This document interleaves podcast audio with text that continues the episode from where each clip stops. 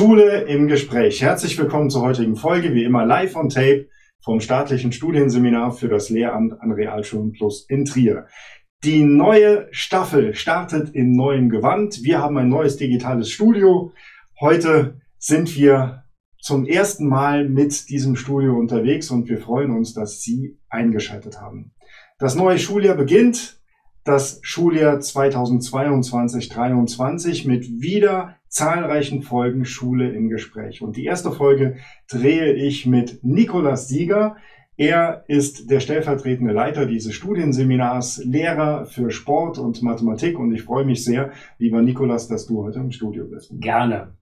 Nikolas, wir sprechen heute über das Thema Beratung versus Coaching. Mhm. Was ist Beratung und was ist Coaching? Ähm, das ist eigentlich ganz einfach zu erklären. Bei Beratung ist es so, dass derjenige, der beraten werden möchte, ein Problem nicht lösen kann und er kennt auch nicht die Lösung selber. Also er kommt da selber nicht drauf. Und äh, deshalb braucht er externe Hilfe. Und beim Coaching ist es so, dass man davon ausgeht, dass derjenige, der gecoacht werden will, in sich den Lösungsweg schon kennt, nur ihn äh, man drauf ähm, stoßen, stoßen kann, führen kann, genau. Okay, und was ist denn jetzt eine typische Situation einer Beratung? Mhm. Machen wir das mal nacheinander, damit das jetzt wirklich klar ist. Was Gut. ist eine typische Beratungssituation in der Schule? Mhm. Ähm, Schule nenne ich jetzt mal Studienseminar. Wir haben äh, einmal im Vorfeld eines Unterrichtsbesuchs oder einer Unterrichtsmitschau die Situation, dass eine Anwärterin, eine Anwärter Unterricht plant und es äh, durchaus vorkommen kann, dass an einer bestimmten Stelle der Planung äh, Fragezeichen aufkommen. Dann weiß man nicht genau, okay, wie mache ich das am geschicktesten, wie ist da die fachdidaktische Grundlage? Und da gibt es einen ganz konkreten, eine ganz konkrete Frage, die man an, die man an die Fachleitung stellt. Das ist also im Vorfeld der, eines Unterrichtsbesuchs. Und diese Frage, deswegen der Beratung, können die Anwärterinnen und Anwärter selbst nicht beantworten. Genau, diese Frage ist bleibt mit einem Fragezeichen übrig und äh, da braucht man einfach die Hilfe. Okay, gehen wir aber jetzt mal, weil viele unserer Zuschauerinnen und Zuschauer sind ja in, sind ja in der Schule als mhm. Lehrkräfte. Ähm, wo ist denn da eine typische Beratungssituation? In der Schule kann es jetzt einmal natürlich sein, wenn der Schüler eine konkrete Frage hat. Das kommt natürlich täglich vor und der Schüler einfach nicht auf die Lösung einer Aufgabe kommt beispielsweise. Dort würde der Schüler dann zum Lehrer gehen idealerweise und fragen, bitte helfen Sie mir genau in diesem, an, die, an dieser Stelle der, der Aufgabe. Okay, so viel zur Beratung. Wie sieht es mit Coaching aus? Wann findet Coaching im Studienseminar und dann auch in der Schule statt? Mhm. Ähm, das ist jetzt meiner Wahrnehmung nach äh, noch nicht so etabliert. Ich sehe aber tatsächlich Möglichkeiten, wo auch Coaching im Studienseminar äh, absolut äh, ja förderlich sein kann. Und zwar ähm, ist, ist es so, dass wir ähm, schon wahrnehmen, dass vor allen Dingen, jetzt wenn ich zwei Schwerpunkte nennen darf, das äh, Zeitmanagement und beispielsweise damit verbunden auch das, das Stressmanagement innerhalb dieser wirklich kompakten 18 Monate ein Problemfeld ist.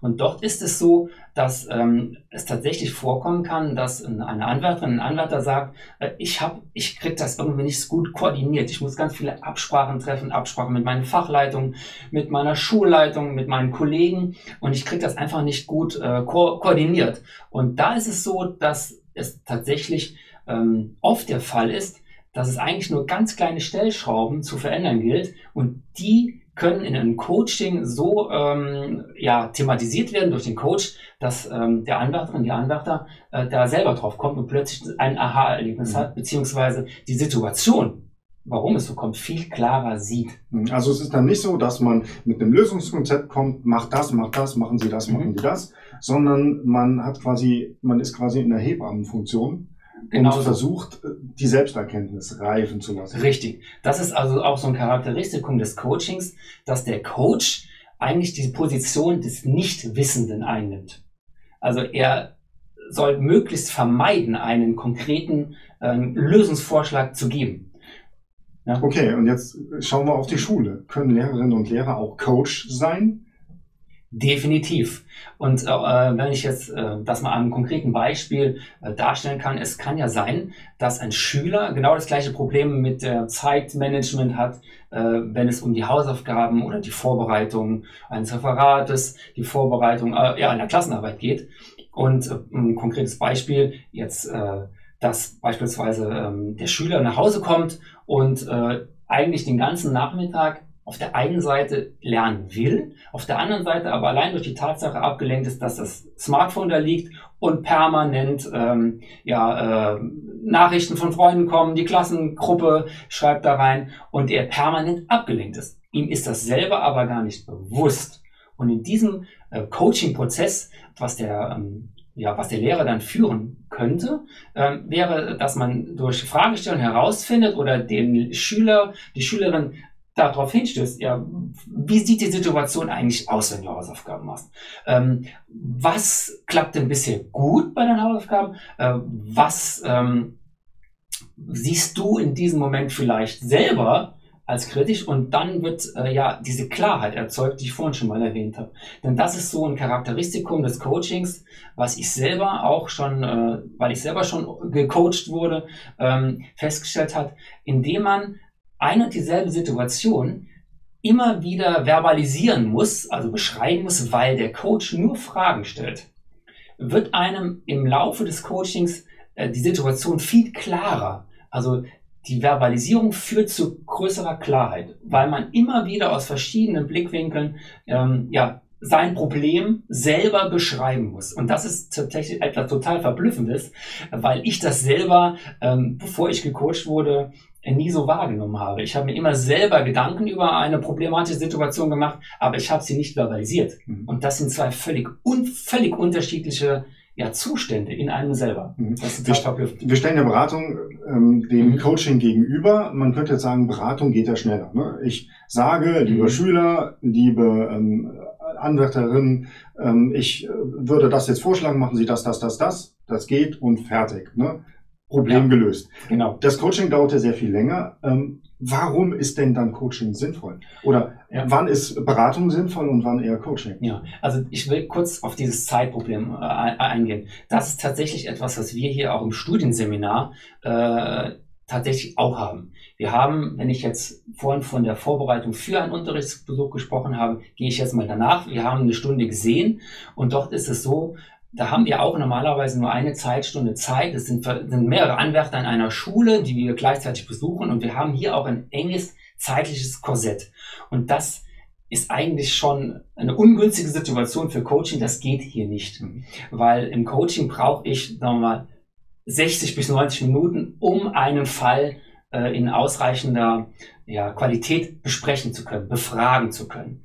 Und äh, dort wäre es jetzt kontraproduktiv zu sagen, hier, da ist mein Lösungsvorschlag für Erdproblem 1. Das machen wir so, das machen wir so, das machen wir so.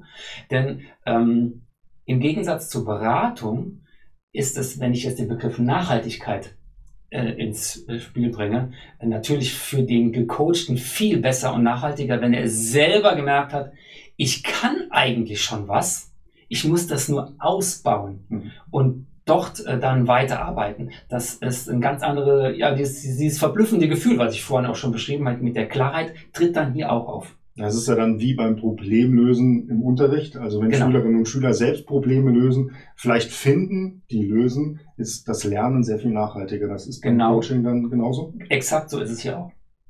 Lieber Nikolaus Sieger, wir haben jetzt Beratung dem Coaching gegenübergestellt und wir werden, liebe Zuschauerinnen und Zuschauer, sicherlich in der Folge dieser Staffel nochmal genauer über Beratung sprechen, aber auch über Coaching sprechen.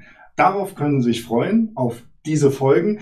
Sie können sich auch in dieser Staffel auf viele Gäste freuen, mit denen wir schon im Kontakt sind. Professor Dr. Spannagel beispielsweise wird Gast sein, Mathematiker, Mathematikdidaktiker. Wir werden über das Thema Autismus sprechen. Wir sind in Gesprächen mit Professor Dr. Dr. Spitzer, der auch zu Gast sein wird hier in dieser Sendung. Also viele interessante Gäste, viele interessante Themen in einem neuen Studio. Herzlichen Dank fürs Zuschauen. Wenn Sie uns Feedback hinterlassen wollen, geht das wie immer an mail at seminar-trier.de. Alles ist herzlich willkommen. Wir verbleiben bis zum nächsten Dienstag mit herzlichen Grüßen. Machen Sie es gut und tschüss.